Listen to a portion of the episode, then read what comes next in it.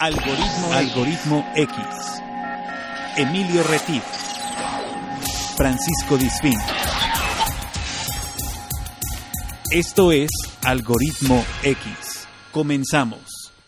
¿Qué tal? Muy buenos días, buenas tardes o buenas noches. Has llegado nuevamente a Algoritmo X. Yo soy Emilio Retif, te doy la más cordial bienvenida, a la vez que agradezco que nos acompañes. Y como siempre decimos, si es la primera vez que nos acompañas y lo has hecho de chiripa, eres bienvenido.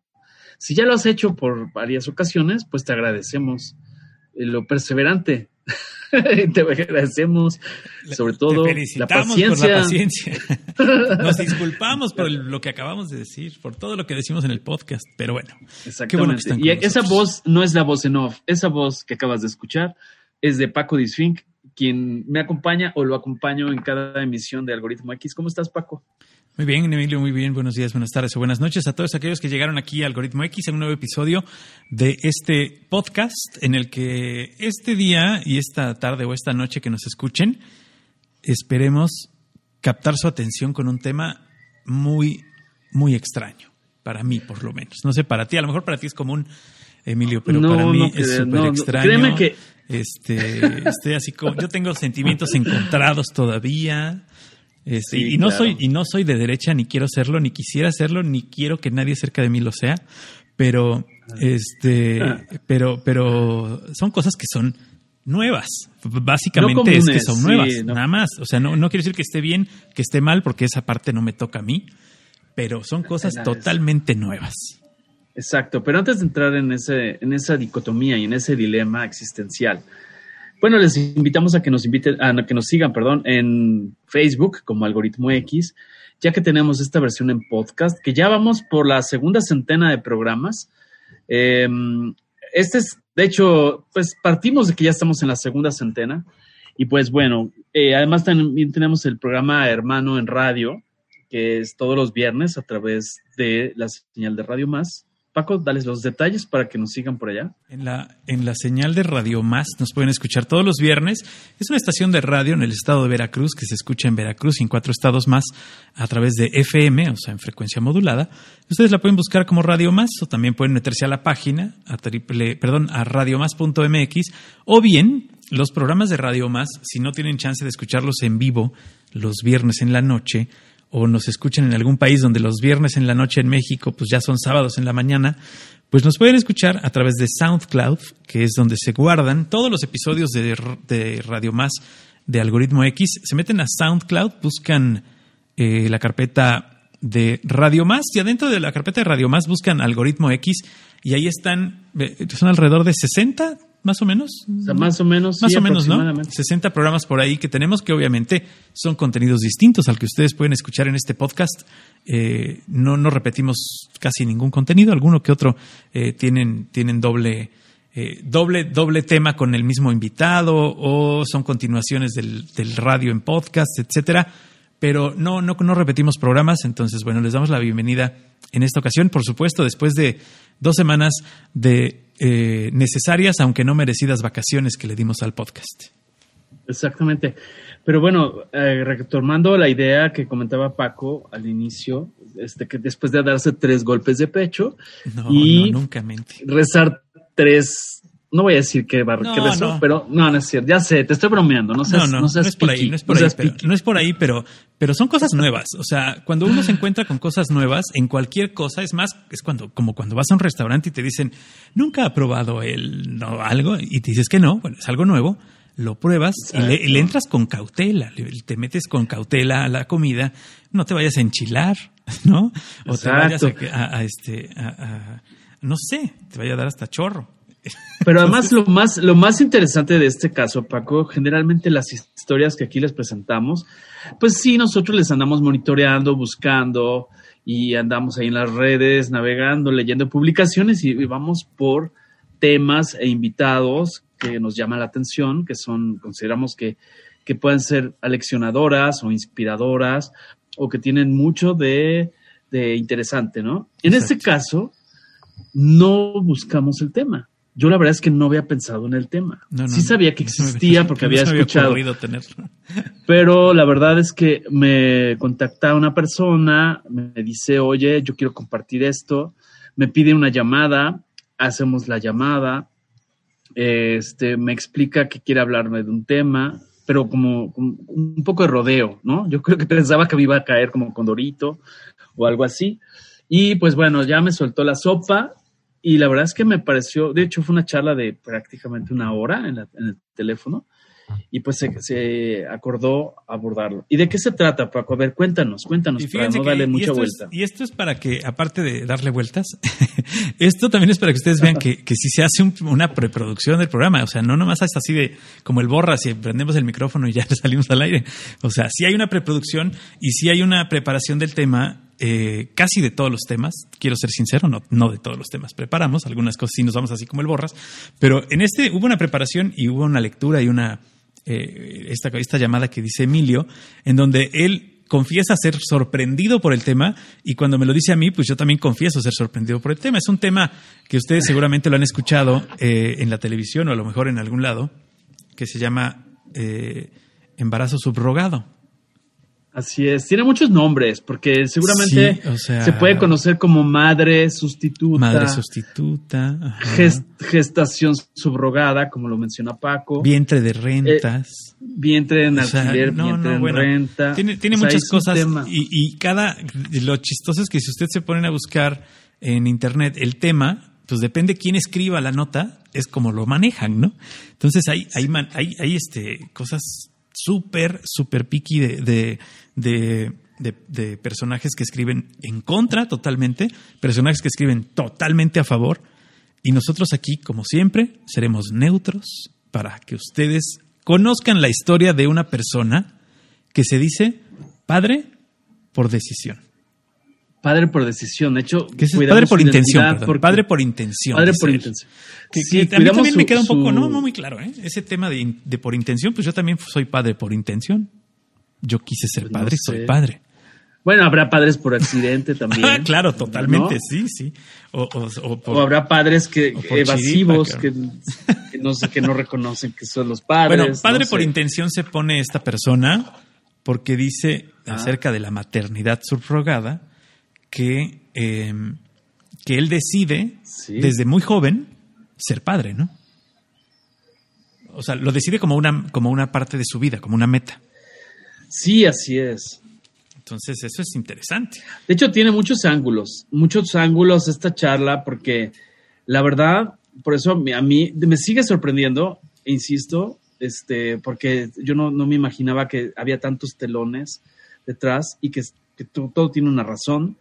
Y sobre todo, a mí, a mí en lo personal, a mí, Emilio, la lección que me deja es que cada quien puede hacer de su vida un papalote Es correcto. y este y que nadie tenemos derecho a ponernos en los lentes del otro.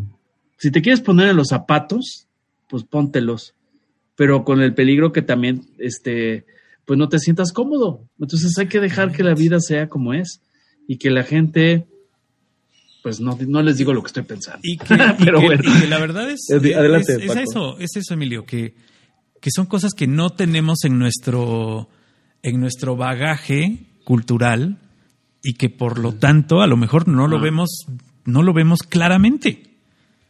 Simplemente, no quiere decir que esté bien o que esté mal. Es simplemente que no lo tenemos en nuestro bagaje, bagaje cultural. Y sí, puede chocar con algunas creencias. Y si ustedes no están de acuerdo con el embarazo subrogado o la maternidad subrogada o ser padre de intención, pues adelántenle al siguiente podcast. Bienvenidos. No, o yo los invito No, yo a quiero- hacer yo que hagamos así ¿eh? como de, tri- de tripas corazón. Sí, Digo, si somos muy creyentes en alguna filosofía. Yo pienso que, que siempre estamos en, en tiempos de recapacitar y decir, bueno, pues ok, tal vez tú no lo vas a hacer, No, nunca. pero vas a, aprender a respetar que alguien decide ponerse otros calzones, se acabó, ¿no? Entonces, bueno, además es un tema, Paco, amigos, en el sentido de que no es de ayer. No, Eh, claro. Estuve dando la tarea, no sé, tal, 1975, o sea, en 1975 el antecedente en Estados Unidos es cuando surge el tema de madres sustitutas en California. Y bueno, Después ya empieza a, tener cierta presencia en los medios y en 1985, yo no sé si tú conocías esta historia, Paco, que es el, eh, algo que se conoce como el Baby M. El Baby M, que tiene que ver con un matrimonio de apellido Stern, eh, que se da una disputa. O sea, aquí ya empieza a manejarse todo el tema, ya no nada más el hecho de del alquiler del vientre y de que llegamos a un acuerdo, todo, sino que aquí ya hubo disputas de ida y vuelta, en el sentido de que la madre se arrepintió, la madre que, que prestó su vientre se arrepintió y entonces un juez dijo que ella tenía la razón, pero después el matrimonio contrario, el que alquiló su vientre, pues este, no sé cómo se diga legalmente, pero reviró la demanda y salió ganando. Entonces, y de ahí les invito a que busquen, hay mucha información bien interesante. Yo me estoy dando la tarea de entender este tema. De, este, de, este los más de Baby M hay una serie incluso. Ajá. Hay una serie, sí, es, es, esta... Tú ya eh, sabías. Sí, es, es una... Eh, fue en los ochentas, ¿no? Ajá, 85, justamente. Pero a ella le pagaron y después se echó para atrás, ¿no? Entonces, por ahí... Exacto, por le pagaron 10 mil dólares. 10 mil dólares. Por la parte legal, pues la tenían agarrada, este... Pero pues sí, sintió feo y pues se arrepintió. Digo, pero se arrepintió, ganó el caso, le reviraron y le ganaron el caso.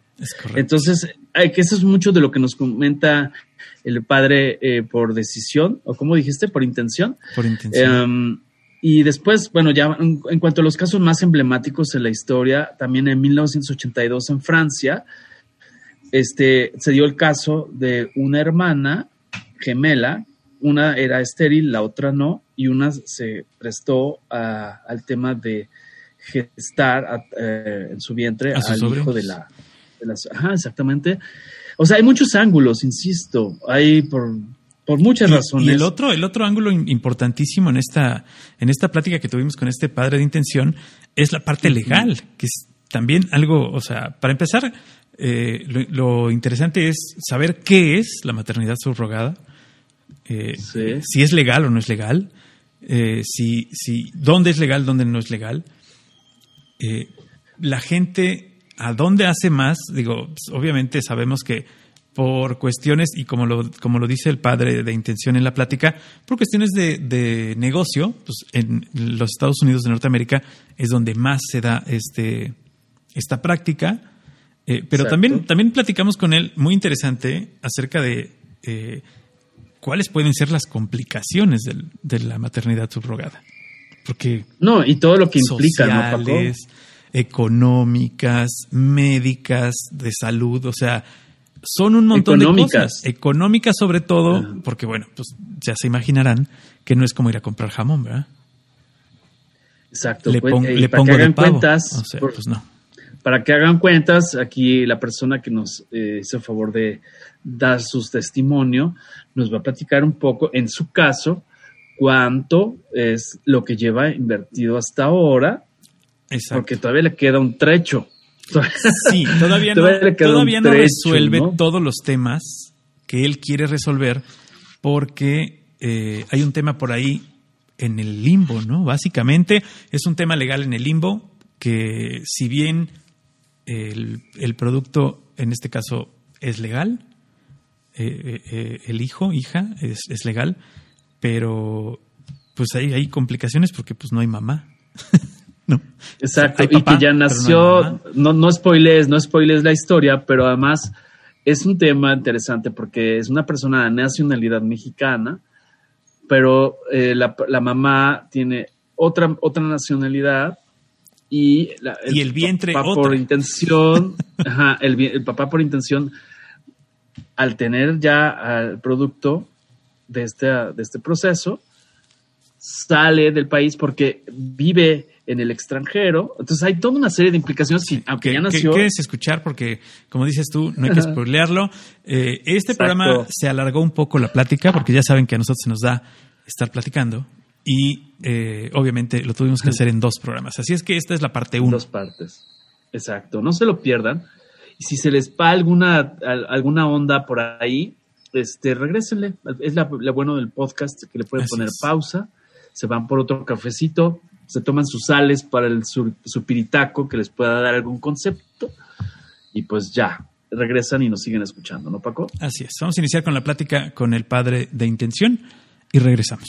Y bueno, doy la bienvenida a Algoritmo X a nuestro invitado que se llama Padre de Intención, o para cortarlo lo vamos a también a cortar como PDI, que viene de Padre de Intención.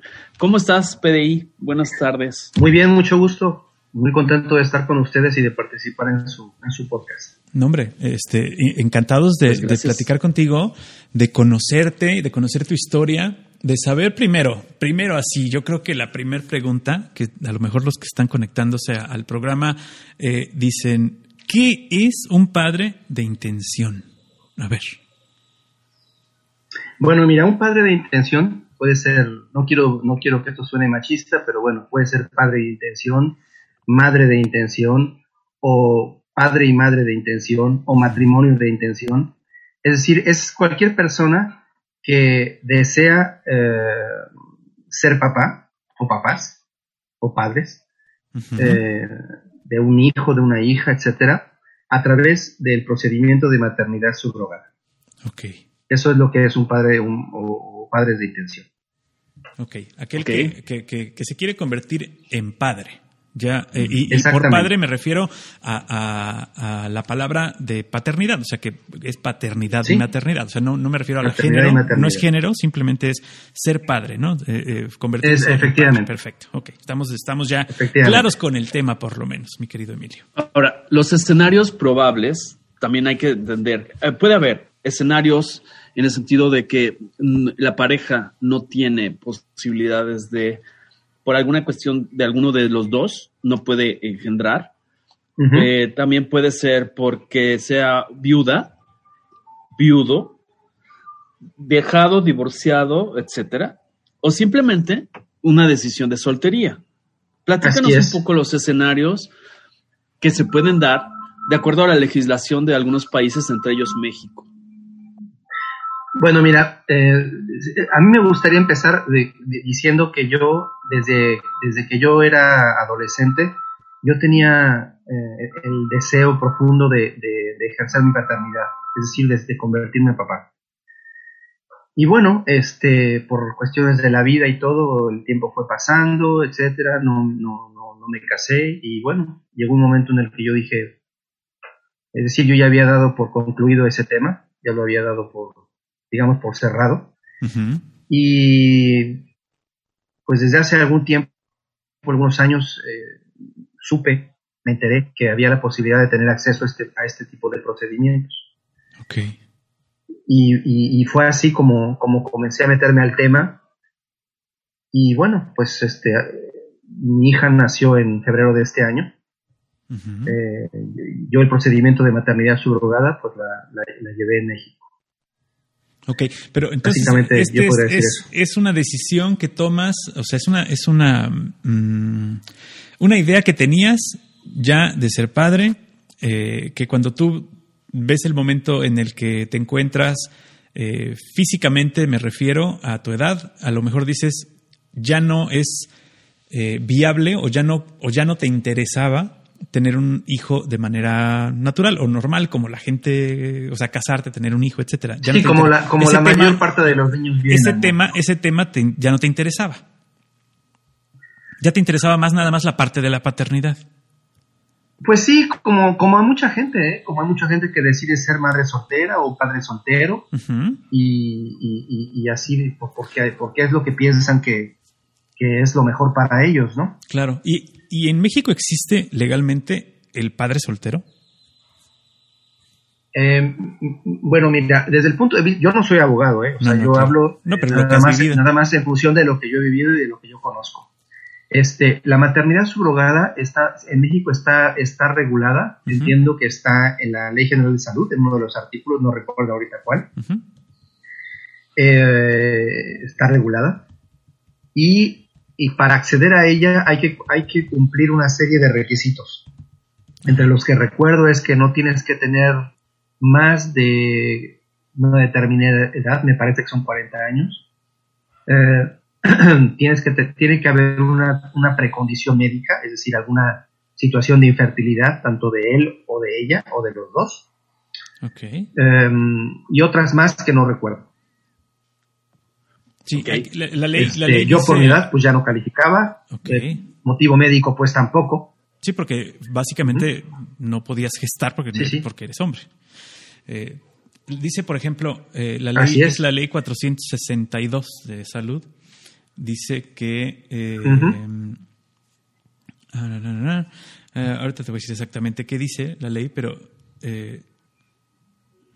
eh, el contenido es una iniciativa de la ley de salud, ¿no? Del, del artículo 319, perdón.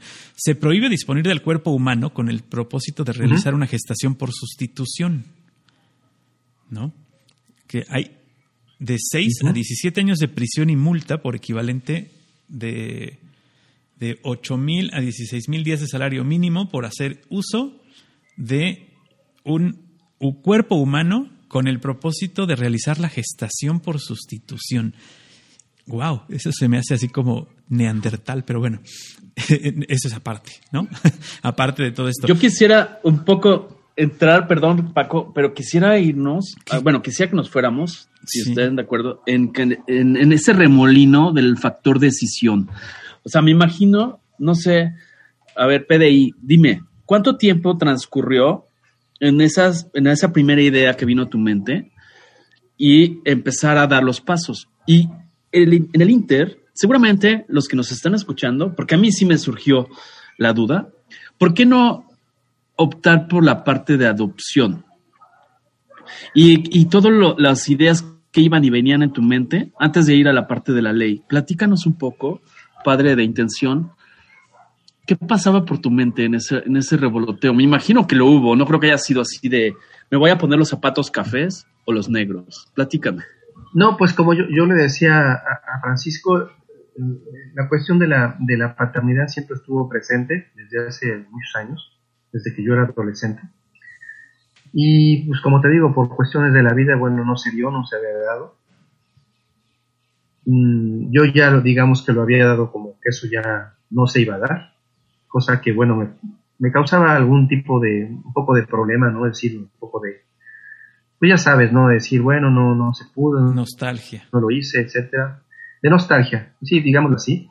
Y bueno, después resultó que yo me enteré que, que era posible, que, que- que había extranjeros que lo hacían en México, pero también me enteré que había habido algunos casos de abusos, cuestiones que son... Yo, yo, yo no tengo la información, pero supe por ahí que había una clínica por ahí en Cancún que había cometido abusos, que habían abusado de las madres, de las madres subrogadas y, y todo esto. Sí, se debe, se debe prestar Entonces, claro. entonces yo, yo, yo, yo me empecé a interesar en el tema y empecé a buscar, porque yo la verdad ni sabía que eso existía, no sabía nada. Sí, yo, yo empecé a, a buscar así, a, a meterme en el tema y contacté a, no contacté, sino que me metí a la página de una organización en México que se llama GIRE, que entiendo que es una organización que lucha por los derechos reproductivos. Ahí no me dieron gran, no me dieron gran información y me tampoco me dieron gran ayuda. La verdad yo no, yo no sé, digo, yo, yo, yo, yo- me imagino que esa organización, es decir, tiene otros objetivos, pero en mi caso no, yo no tuve información ahí de ellos gran cosa. Cosa que me parece un poco extraña, porque pues se supone que si tú estás por los derechos reproductivos de la gente, pues no sé, por lo menos podrías proporcionar algún tipo de información básica o alguna orientación, me parece a mí, empezando por lo legal, ¿no? Claro. Eh, entonces, eh, yo, yo diría que, que- que la idea de ser padre siempre estuvo ahí. Fíjate que, bueno. adicionando, adicionando, perdón, al tema, al tema que les estaba yo diciendo de, los, de las leyes, el artículo 380 bis, que es el concepto de reproducción humana asistida, que es el que está vigente, el anterior, el que les leí de los, de lo que querían cobrar y las multas, esta es, es una, es una iniciativa que se quiere meter para echar abajo el artículo que les voy a leer, que dice, eh, a- a- am, dice aquí, el ar- artículo 380. Gestación por contrato, que se efectuará a través de una práctica médica mediante la cual una mujer gesta el producto fecundado por dos partes contratantes cuando la madre pactante padece imposibilidad física o contraindicación médica para llevar a cabo la gestación.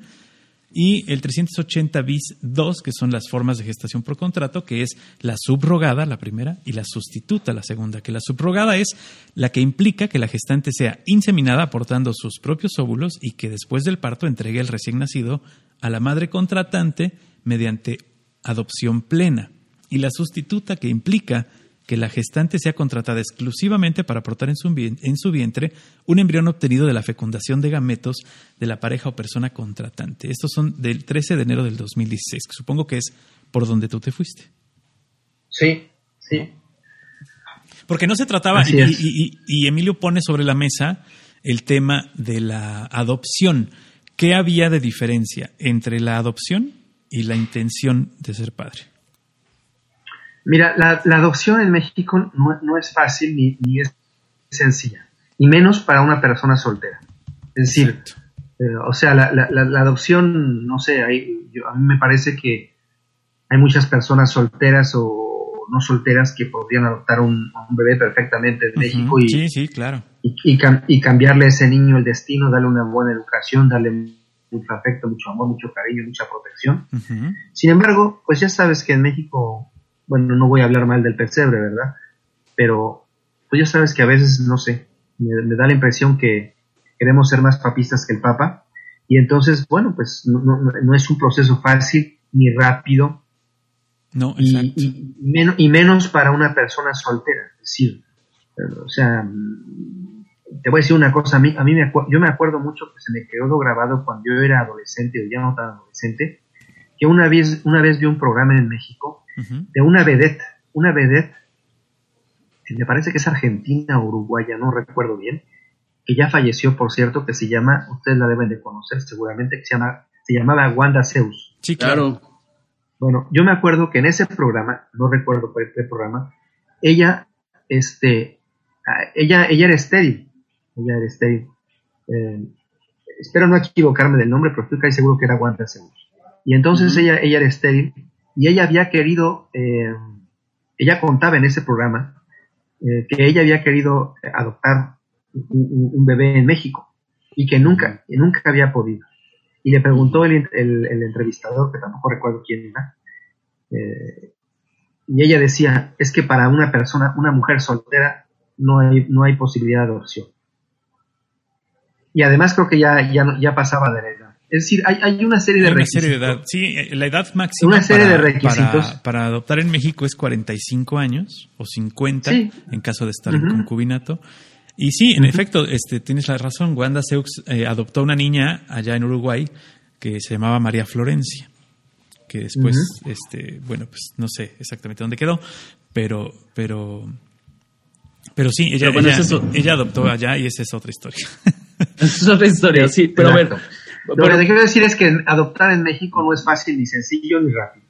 Y menos para una persona soltera. Entonces, bueno, cuando, cuando eres joven y cuando, bueno, quieres adoptar por una razón, la que sea, y, todo, y porque además te nace y quieres hacerlo, pues bueno, eh, será un poco más fácil, yo me imagino. Pero siendo soltero, hombre o mujer, y, todo, no es fácil ni rápido y además, bueno, yo también creo que, hay, hay personas que, quieren ejercer su paternidad, pero que no necesariamente quieren adoptar. Lo que quieren es tener un hijo de ellos, ¿no? Sí, claro. Que también es válido. Digo, puede sonar muy egoísta, yo creo, ¿no? Pero, pero, pero es válido. Sí, claro. No, claro, lo que estamos explorando es justamente es todos los caminos que seguramente algunos que nos escuchan y a nosotros mismos nos pueden ir surgiendo. Entonces, y, que seguramente, y que seguramente lo pusiste sobre la mesa en algún momento y por alguna, por alguna razón no tomaste esa opción, ¿no?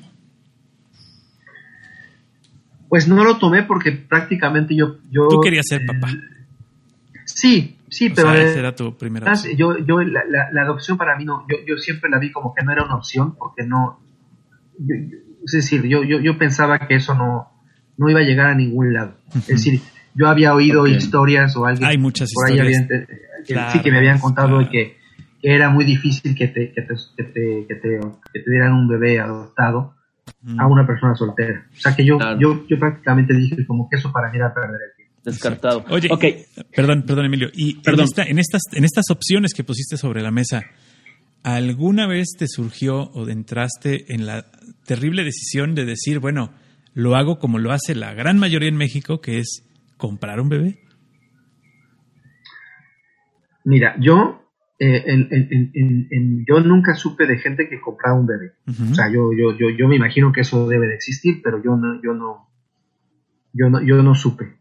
Pero no, yo no, yo no, yo nunca quise meterme en esas cosas ilegales, porque yo soy muy este, yo soy enemigo, el enemigo número uno, si se puede decir así, de cualquier acto de corrupción. De hacer cosas que no se deben hacer, y eso, y eso te lo. O sea, exacto, exacto, exacto. Yo, yo, yo dar, dar, dar dinero que o, a los policías o a, o a gente o X o Y integrar a esa cosa, o sea, hacer ese tipo de, cosas de corruptas. De esas, cosas no, no lo hago. Nosotros somos, y, creo que hablo también por Emilio, que, que, nos gusta ser parte de la solución y no del problema, ¿no?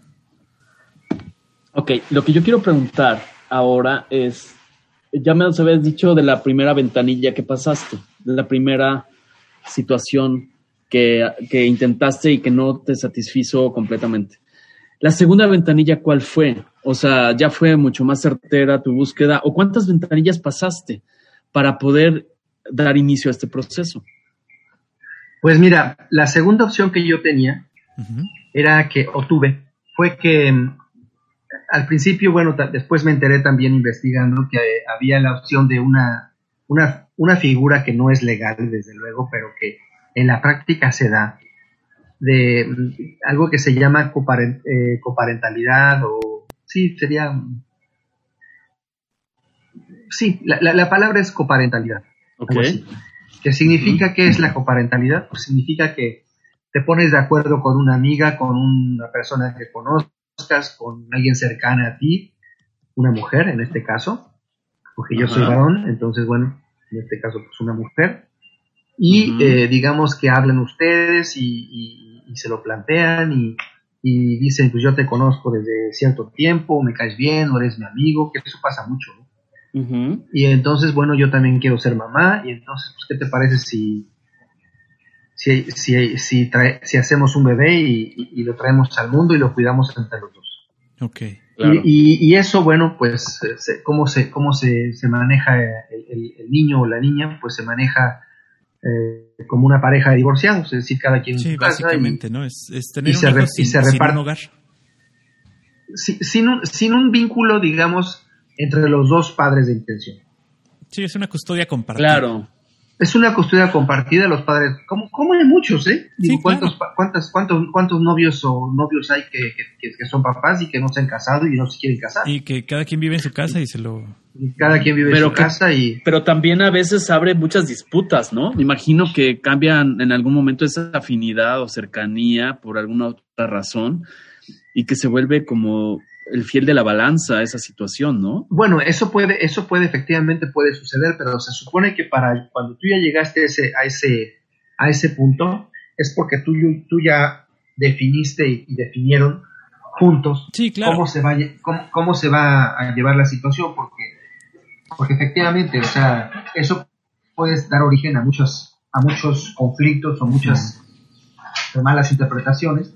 Exacto y bueno, eh, eso demanda mucha, opine, es decir, sí, demanda mucha eh, madurez de ambos, ¿no? Claro, y que ya hayan visto todas las opciones, ¿no? ambos, o sea, ambos padres hayan tenido ya todas las opciones sobre la mesa como lo estamos planteando aquí. Sí, ya se pusieron de acuerdo, ya dijeron, mira, cuando el niño nazca lo voy a cuidar yo una semana y luego otra semana, o vamos a hacer esto o aquello, eh, etcétera. Tú vas a participar con los gastos en tanto, tú en tanto, es decir, ya se supone que ya todo el proyecto está planchado, porque o sea, es el, ya sea maternidad subrogada o, o, parentalidad, como acabo de decirlo, pues es un proyecto. Y entonces, bueno, tienes que ponerte de acuerdo con la otra persona, en el caso de la coparentalidad, para ver cómo van a manejar ese tipo de situaciones y conflictos. Sí, claro. Claro que, claro que, bueno, pues este, mm, a lo mejor es más fácil decirlo que hacerlo, ¿no? No, claro, me Porque bueno, el ser, el ser, humano es así, ¿no? Es complicado. pero existe. Socialmente. Yo conozco personas. Sí, existe, pero yo, yo conozco gentes que les ha ido muy bien en eso, ¿eh? O sea, sí, claro, es decir, es una figura, es una es madurez, es una figura eh, más que puede funcionar si, si la vida se te presenta, si la oportunidad o la vida te la presenta así. Claro. Puede funcionar. ubicar esa, esa figura, ubicar esa figura en el marco social debe ser muy complicado. O sea, es otra de las variantes que tienes que tomar en cuenta cuando tomas una decisión de esas, ¿no? O sea, tienes que eh, tomar la decisión de que una de dos, o te vale o te adaptas.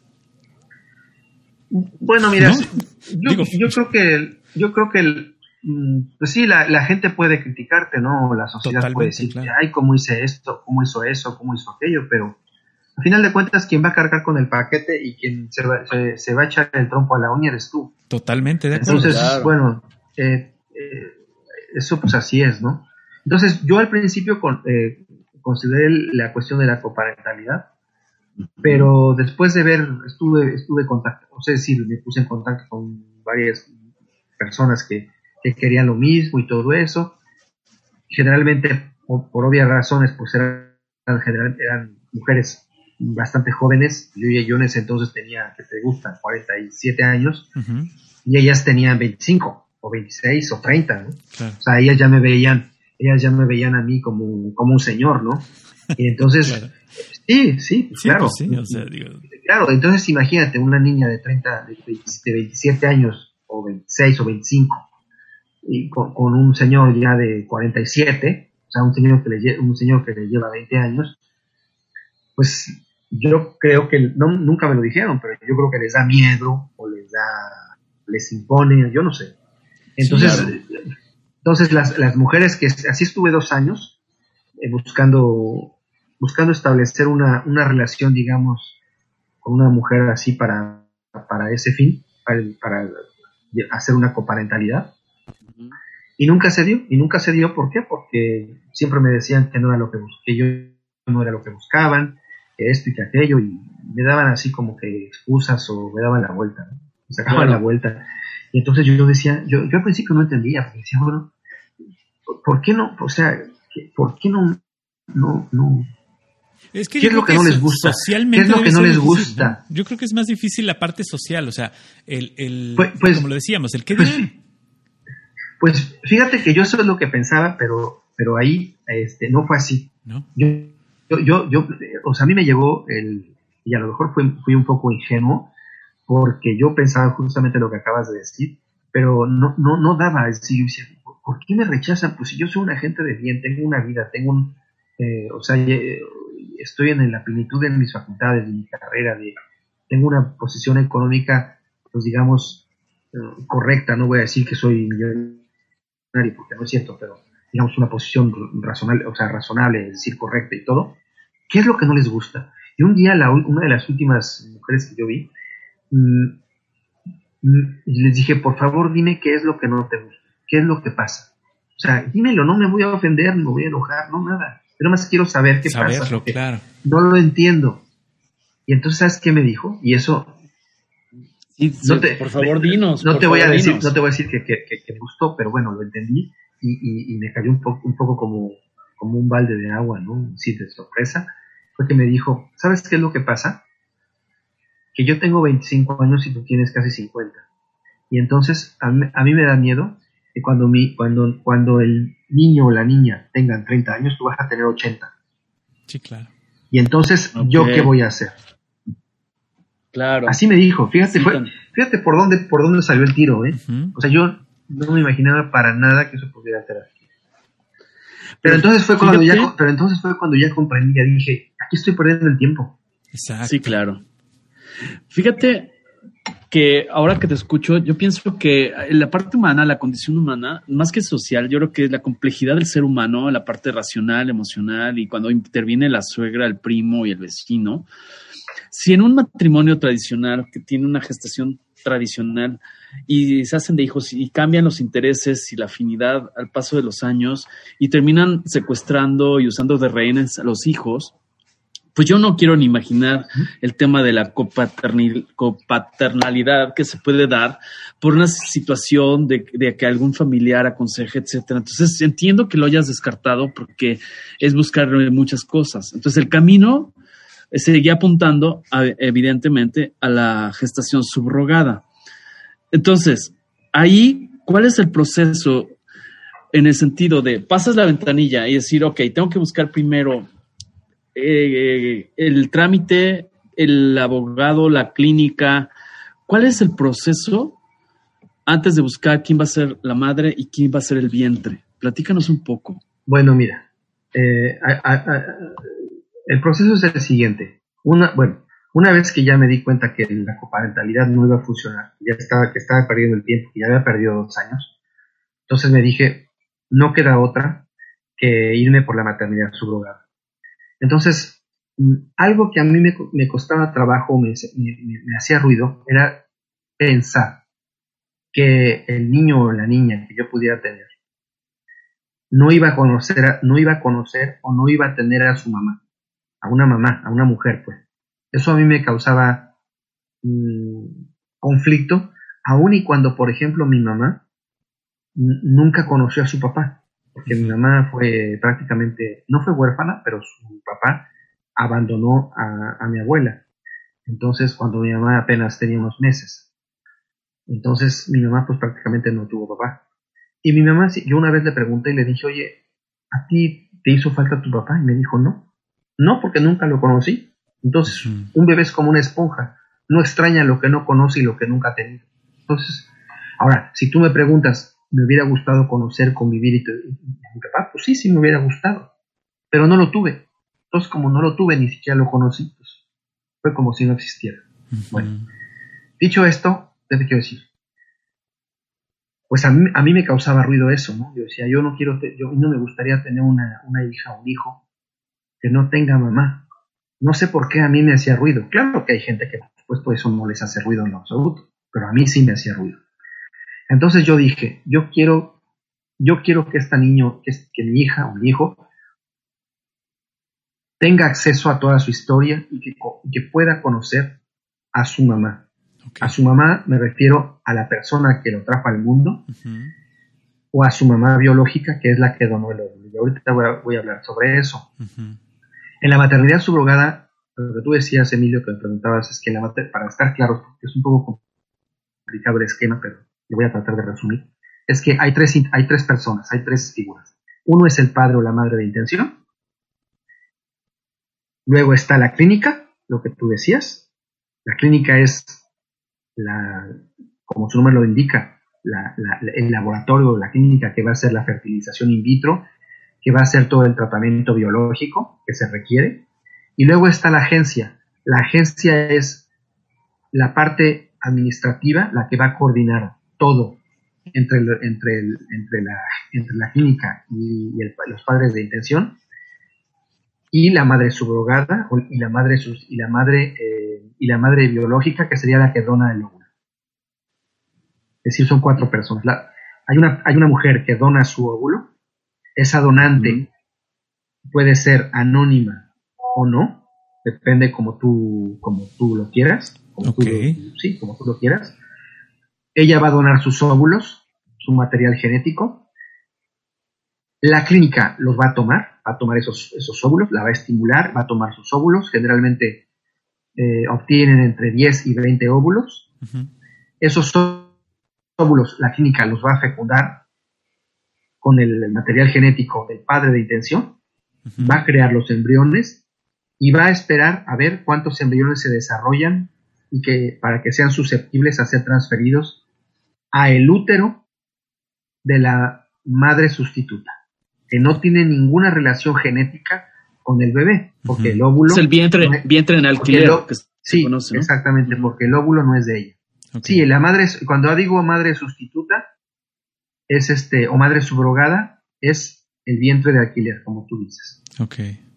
Es Entonces, solamente este, donde se va a desarrollar. Sí, digamos que es, es, es donde se va a desarrollar. Entonces, este, yo dije, bueno, yo quiero, quiero uh, que mi hija o mi hijo conozca su, a, las dos personas, tanto a la madre sustituta o a la madre subrogada. Y eso lo tienes que hablar con ellas, Como a la donante de ovocitos. Claro, tú tienes que hablar con ellas y encontrar una donante que está dispuesta a que el, el hijo o su, el bebé en, un futuro, cuando crezca, eh, la, pueda, la pueda conocer si así lo desea. Ahora, ella generalmente eh, deben de estar muy claras y muy bien de la de, acá de su, de, su, de su psique, porque bueno, ellas no pueden no pueden estarte es decir, ellas no van a, bueno, no van a estar hablando. no van a tomar ninguna decisión en la vida del producto, claro. No, nada, nada. Ellos, ellas, eh, bueno, yo hablo por mi, en mi experiencia. A mí, mi donante de Bocitos es una mujer de, de Sudáfrica. Vive, vive, me parece que en, en, este, en Ciudad del Cabo, si no mal no recuerdo. Este, y estamos en contacto, de repente le mando un video, le mando alguna foto, pero ella jamás me contacta para preguntarme cómo estás o esto o aquello, jamás. ¿Le estás dando de comer al hijo? No, o sea, nada de eso. Eso, eh, está firmado por contrato. Eso está firmado por contrato. O es, pues o es, nada más hay un, hay un contrato, sí, hay un, no, hay un contrato. Hay un contrato efectivamente que tú, que tú firmas con ella este, ese contrato, pues es un contrato así como un contrato muy general, pero sí se establece que, bueno, que, ella está dispuesta a conocer al bebé en un futuro, si así se si, si, así el, bebé lo, lo, decidiera. Y hay cosas que no están escritas, ¿eh? como por ejemplo, eh, que, que, que, tu bebé pueda, pueda ir a conocerla, no, eso no está escrito.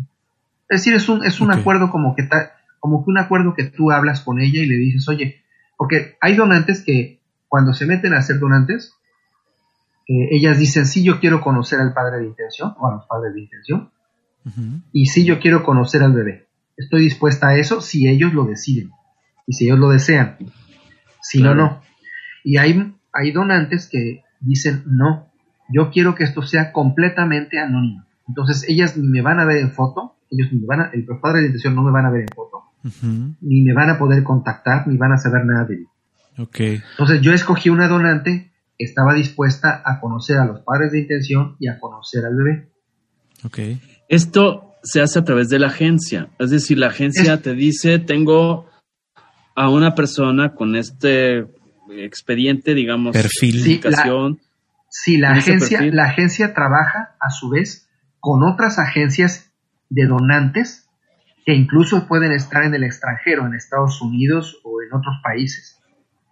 Porque este, y entonces ellos son los que te contactan con, te dicen, a ver, tenemos esta donante disponible, porque las donantes no es, no están disponibles siempre, ¿eh? o sea, hay donantes que, que este, bueno, eh, tú, tú tienes que ver quién está disponible. Y en función de eso, pues ya ir escogiendo, ¿no? Ir viendo quién, quién podría ser. Y ellas también te tienen, ellas también te tienen que elegir. Es decir, es, de ambas, es de ambas direcciones. ¿Y, tú qué, qué, características tomaste en cuenta para elegir a quien hizo el trabajo de ambas partes? A la, ¿Cómo, cómo, cómo escogí la agencia? Ajá, no, más bien, ¿cómo escogiste a, la madre que dio el vientre y cómo escogiste la madre que donó el óvulo? O sea, ¿qué, pusiste tú en, tela de juicio para escoger?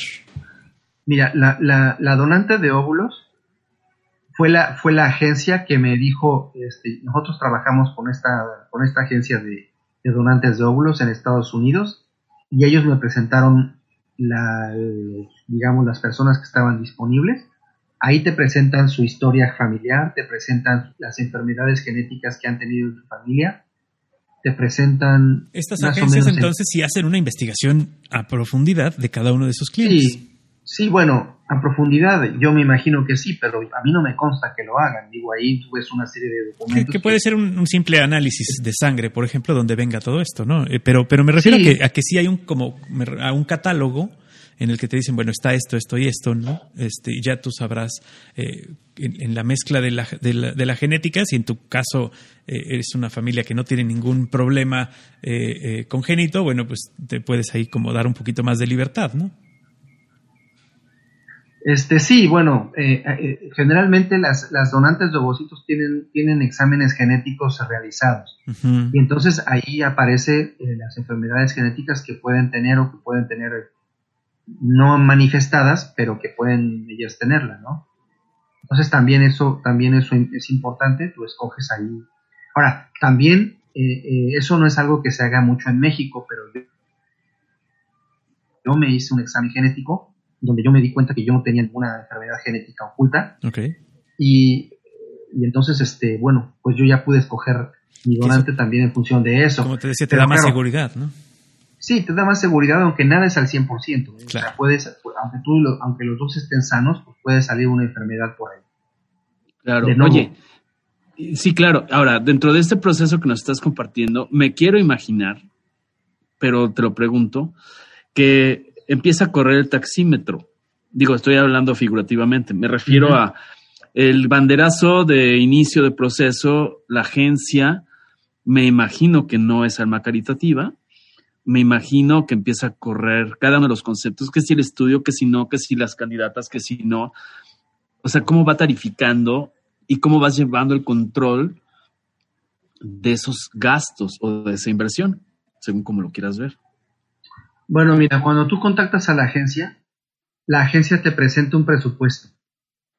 En México, el presupuesto más o menos para este tratamiento es alrededor de, en pesos mexicanos, como un, entre un millón doscientos mil pesos y un millón quinientos mil.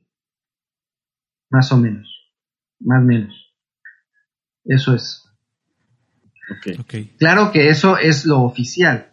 Sí, sí. Porque lo, la verdad es que eso no es cierto. O sea, tú, bueno, me imagino que en algunos casos será cierto, pero yo diría que, que no, que la verdad... Eh, más bien, más bien la realidad se acerca sobre las 2 millones. Okay, pero de entrada ese, bandera, es, ese banderazo. por qué. Ajá, pero ese banderazo para que digan, yo te presento candidatas, así tu, tu, tu primer este, cheque a la mesa, más o menos recuerdas de cuánto lo quieres comentar? Mira, la primera, la primera, la primera, el primer pago que se hace, eh, más o menos son como unos 150 mil pesos de entrada. Ok, va. ¿Y eso qué te incluye? Pues te incluye, mm, digamos que la primera fase del proceso y, te, y en mi caso incluyeron los gastos, los gastos jurídicos, porque como yo ya no calificaba para poder acceder a la, a la subrogación en México, porque no te, precisamente por lo que acabamos de comentar, no, no, no tengo ninguna condición médica preexistente es decir, no soy infértil y como además también soy soltero y como además tengo más de 45 años o 40 años, más de lo que dice la ley, pues entonces yo ya no calificaba. Entonces, ¿qué pasó? Que lo que tuve yo que hacer fue tramitar un amparo ante un juez federal para que ese juez, por discriminación, me otorgara el amparo y entonces yo pudiera acceder a la maternidad subrogada.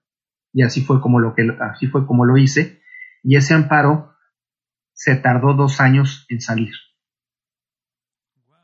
O sea, aparte de todo lo que estamos platicando, tú primero tuviste que empezar por disculpar tus problemas eh, de edad, tus problemas de todo, y eso tardó otros dos años más, o sea, te atrasó todavía otros dos años. Así es. Y eso la agencia, la agencia a mí al principio me dijo que así iban a tardar seis meses.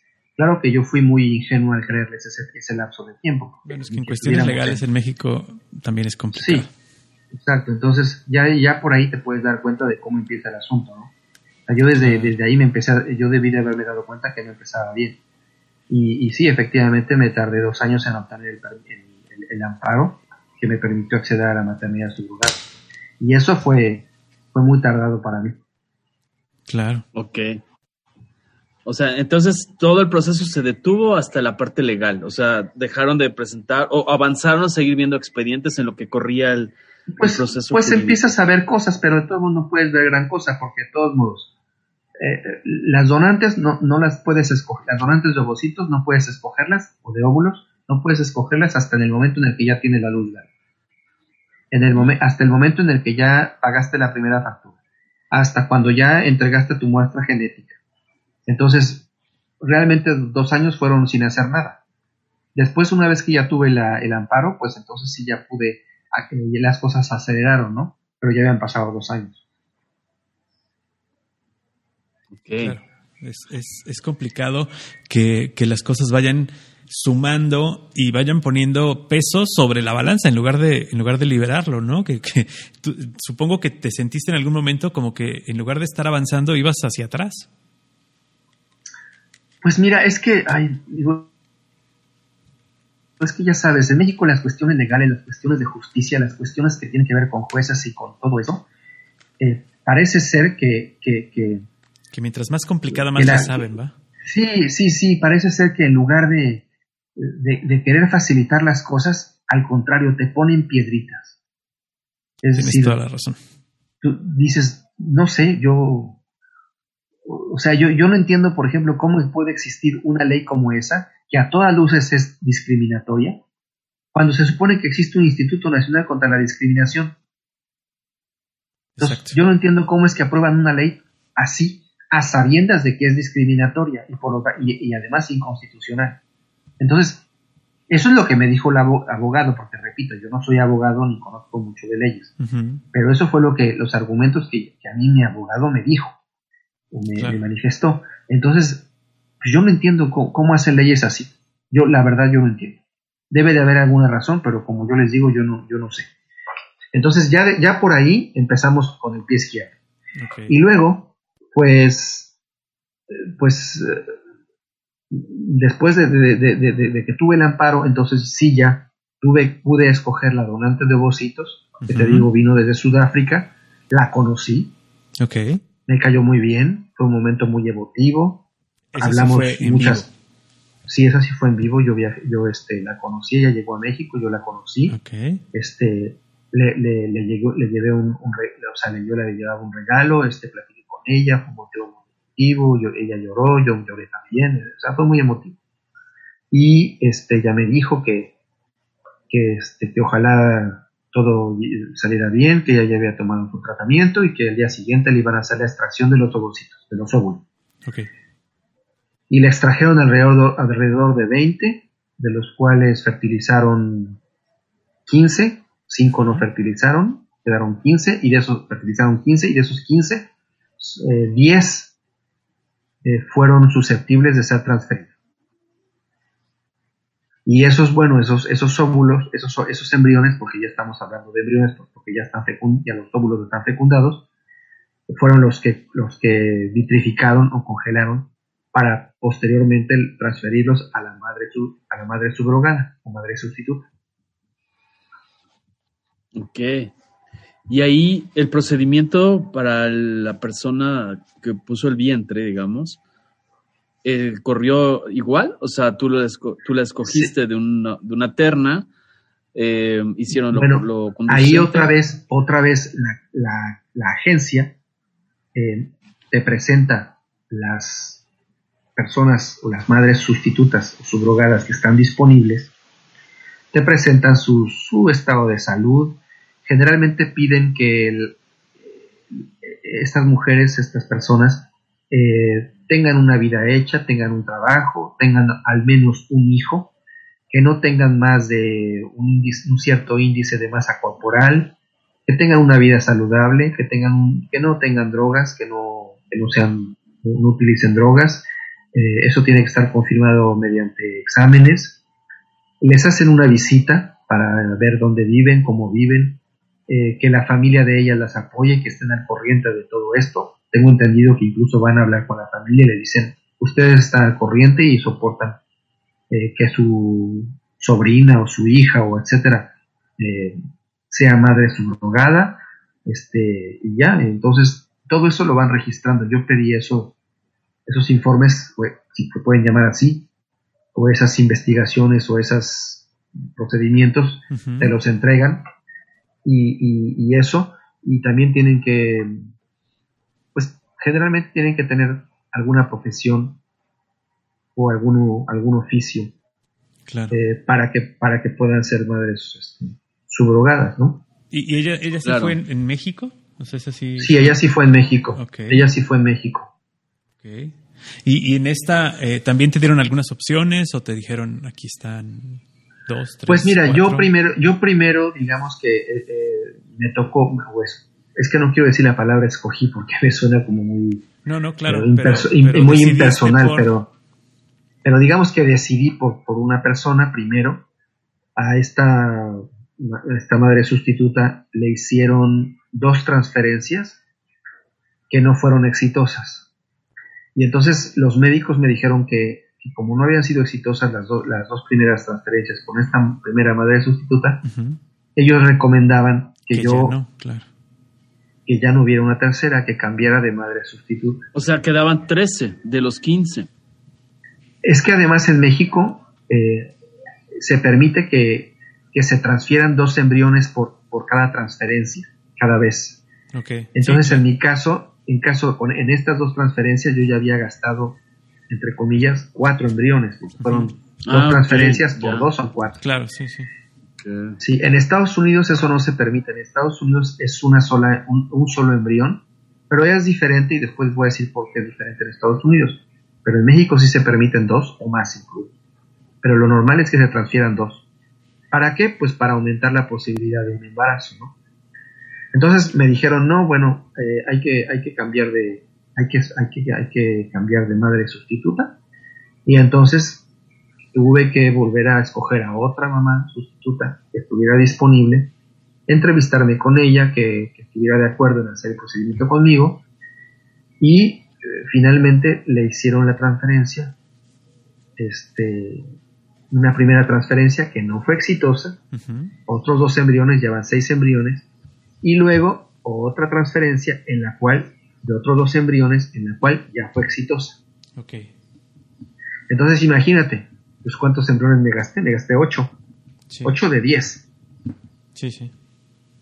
Y, y, si hubiera, y si no hubiera sido exitosa esta, esta cuarta transferencia hubiera tenido que hacer otra transferencia y si tampoco hubiera sido exitosa, pues ya no tendría embriones y tendría que volver a volver empezar a, el proceso, a empezar y volver a, obtener otra, sí, a, obtener más embriones y otra vez el proceso. Les quiero comentar que una madre es una, una donante de ovocitos, eh, más o menos lo que hay que pagar son 30 mil dólares.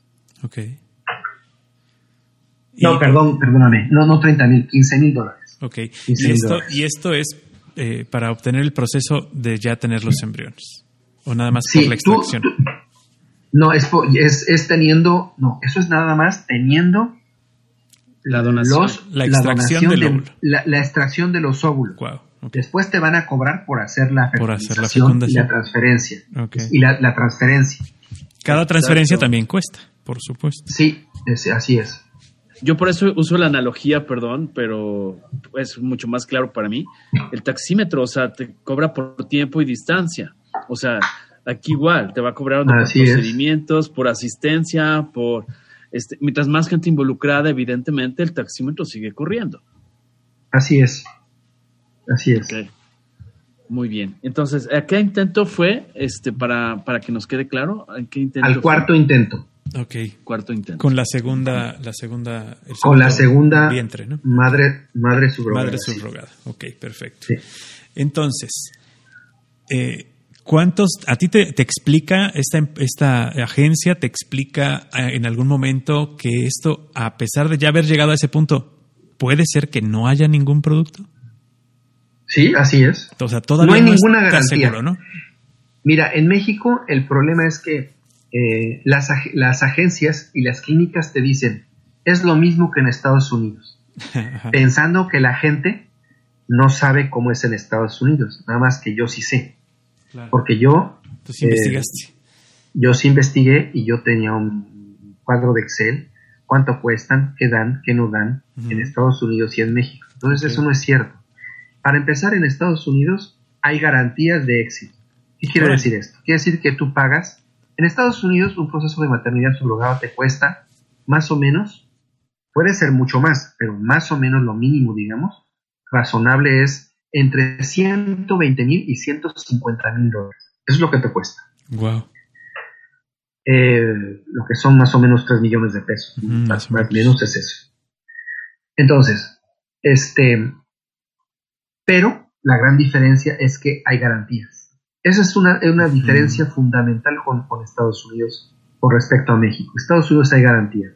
Y la garantía que es, la garantía es que va a haber un embarazo y no nada más eso. La garantía consiste en que ellos te entregan un bebé vivo.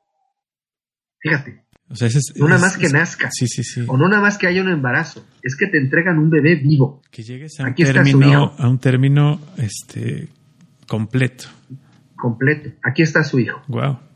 Qué difícil entonces- ha de ser garantizar eso, ¿no?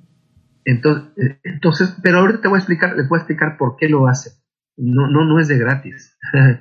Los americanos son muy buenos haciendo negocios, eso, eso hay que decirlo, aunque Claro, suene muy, muy frío y muy, muy porque esto, pero esto, digo, hay que hablar claro, ¿no? Esto, esto de la maternidad subrogada y estos tratamientos es un negocio.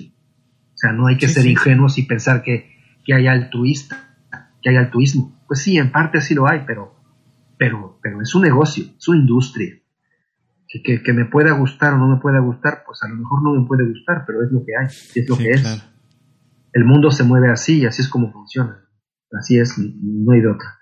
Entonces, este, esa es una diferencia muy importante con Estados Unidos, las garantías. En Estados Unidos hay garantías de que si en el caso de que no hubiera un embarazo exitoso después de haber agotado tus, em- tus embriones, es decir, si tú tienes 10 embriones y haces 10 transferencias en Estados Unidos y ninguna es exitosa, cosa que eso no existe, no va a ser, y ahorita voy a explicar por qué, pues entonces te regresan tu dinero.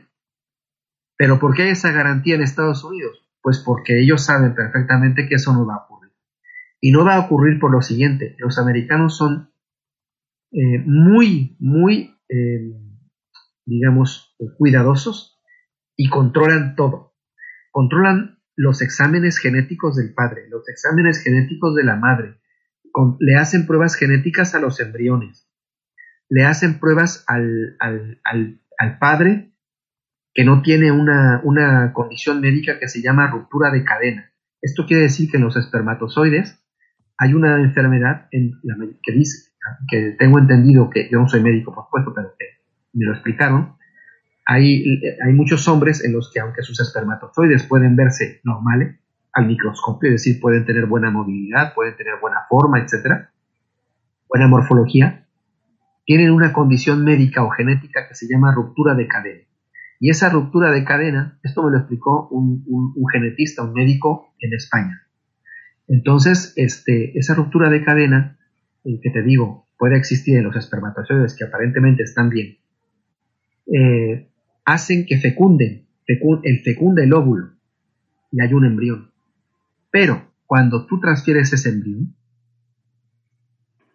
no se implanta. Y, hay, y, hay, y, y entonces el embarazo no se da. Claro.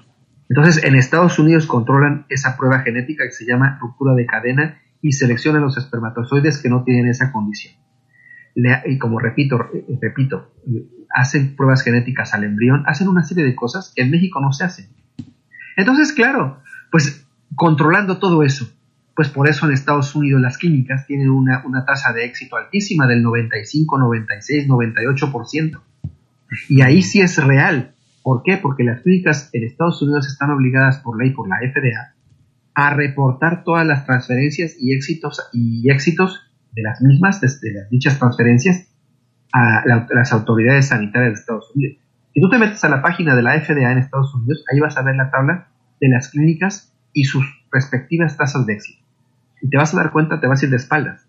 Son tasas de éxito del 95, 96, 97%. Simplemente la, la, la, la clínica del doctor Daneshman, que está en, en San Diego, que se llama San Diego, ¿puedo hacer publicidad? o Bueno, no, no es que me paguen por hacer publicidad. Yo lo digo porque, no sé, a lo mejor no se puede decir. Pero es un ejemplo. ¿no? Adelante, sí. eh, esa clínica en California, el doctor Daneshman, que es eh, la, la San Diego Fertility Center, tiene unas tasas altísimas y tiene muy buena reputación. Y él te garantiza que efectivamente vas a tener tu, tu, tu- tu bebé. Y en México eso no existe. ¿Por qué? Porque en México no se hacen esas pruebas. Las pruebas genéticas son muy caras y las mandan a hacer a Estados Unidos. Entonces, simplemente si tú dices, oye, la gente que está un poco más informada del tema, oiga, este, yo quiero hacerle pruebas genéticas a mis embriones, te van a decir, sí, pero les cuesta 6 mil dólares más. Wow. Oye, la- la- el proceso de implantación eh, fue exitoso del primer momento. Eh, ¿Hubo alguna situación que nos quieras narrar?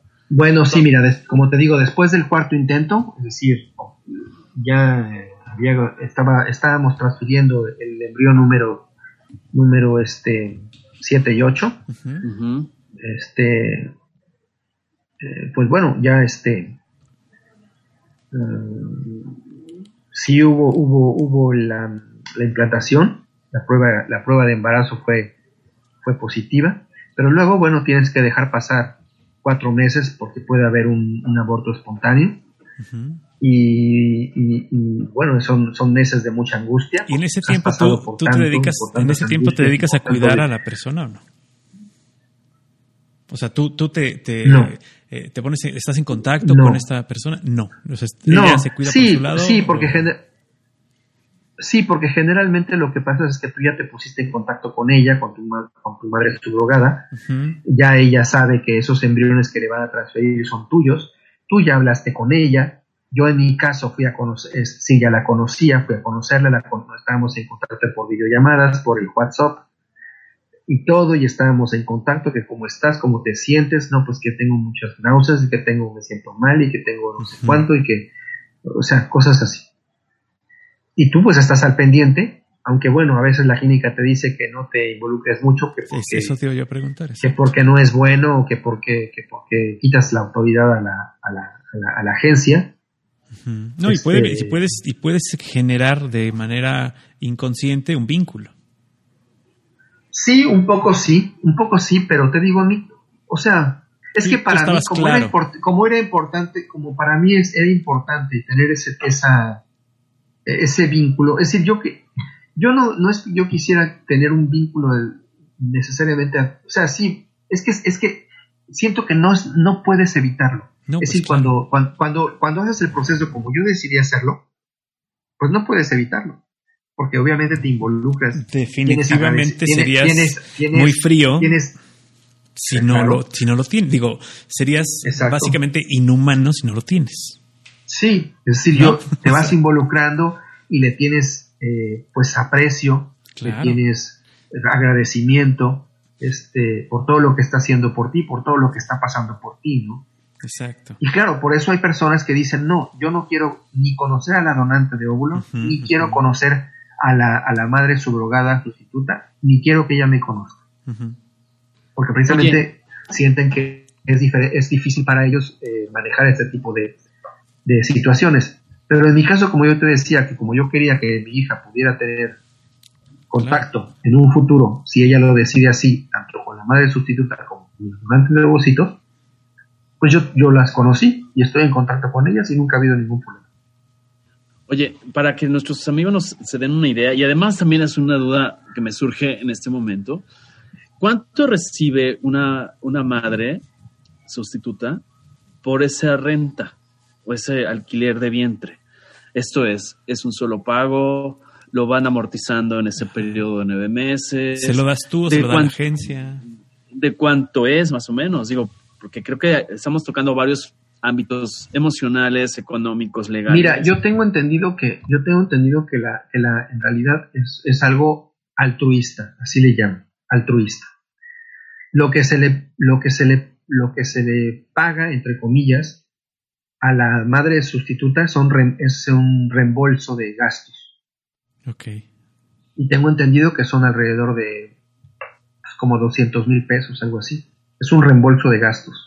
Sí, de todo lo que tuviste que hacer mientras Sí, de, viáticos, de, de por ejemplo, por ejemplo que, que ella deja de trabajar, entonces bueno, pues hay que reembolsarle su salario, ese tipo de cosas, o que por ejemplo necesita ayuda a domicilio, ese tipo de cosas.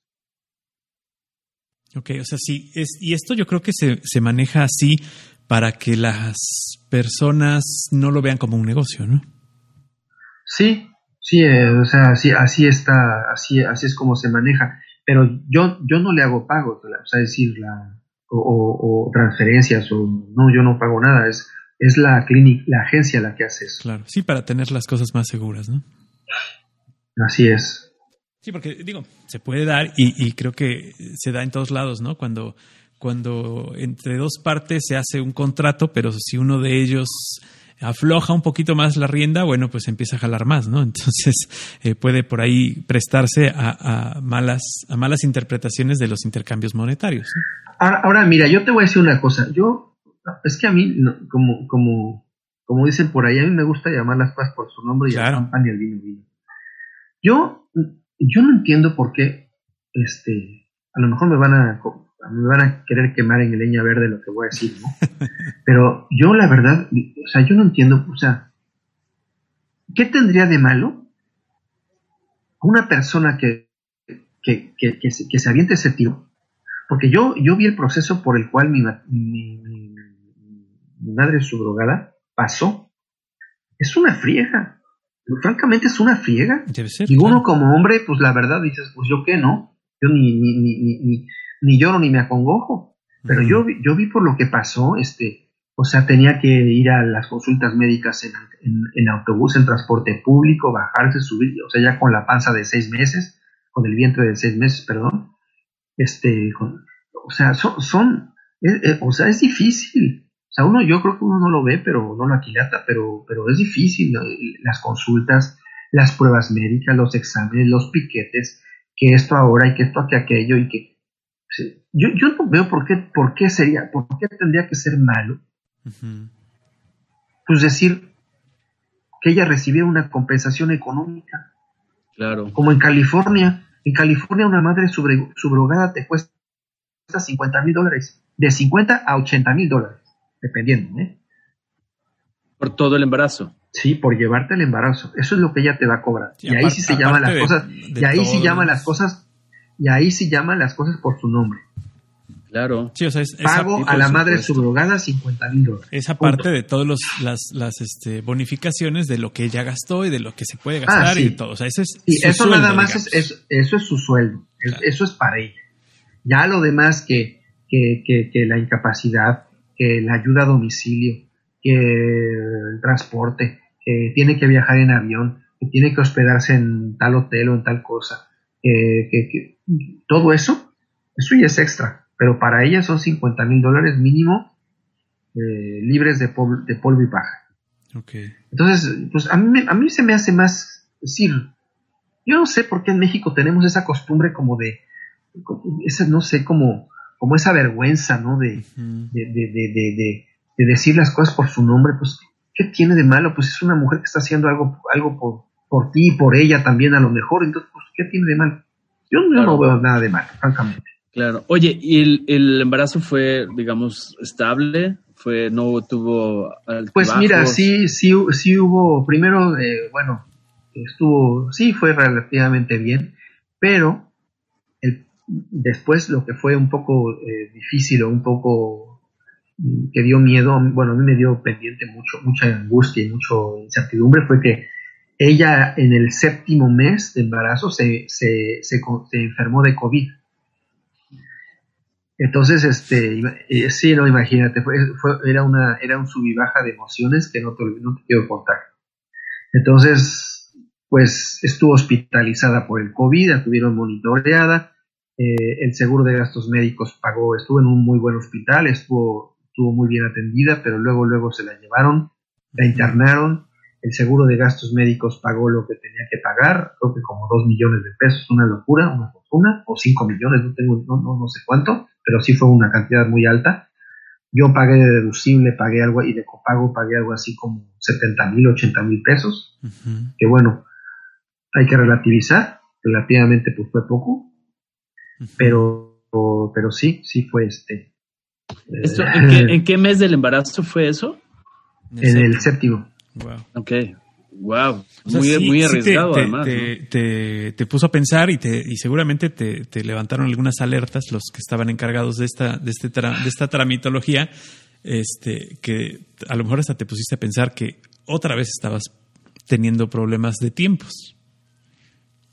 Ah, no, pues sí. No, claro, te, pones a pensar de todo. Te, te, pones a pensar de que, bueno, a lo mejor ya no se va, no se va a lograr o a lo mejor eh, el producto no, no, no, no, se va, no va a llegar a término, o a lo mejor vas a tener que pagar eh, terapia intensiva, incubadoras y todo eso, o, lo peor, ¿no? Que, ella pudiera, yo, o sea, yo mi, Mira, francamente, y no lo digo esto con hipocresía ni con nada, pero fue lo que yo pensé, dije, que no se vaya a morir. Pero no por el bebé tanto, sino por ella. O sea, yo decía, ¡Ah! yo, yo, no quiero vivir con, con, con, esa culpa. Es decir, o sea, yo, yo, yo lo que pensaba es que, que ella se salve. O sea, pensaba en mí, que pensaba en el bebé, sí, pero sobre todo en ella. Yo pensaba en ella. yo decía, no, no, yo no quiero que, o sea, que ella se salve. Si pierda el bebé, ni modo.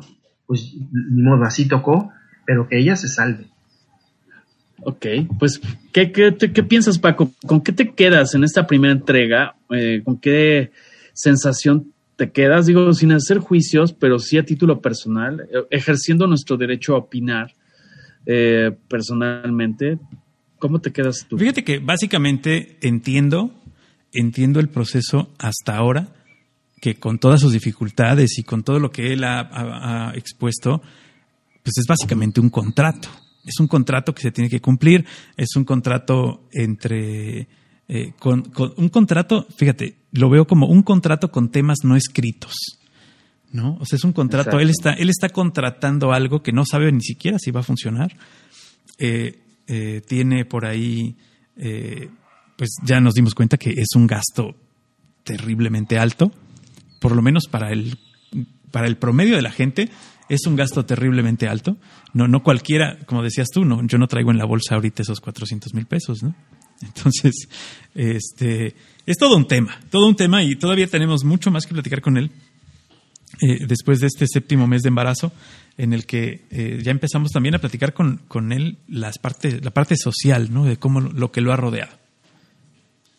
Sí, sí, ya ser un padre primerizo, eh, de repente te puede generar que te comas las uñas de los pies.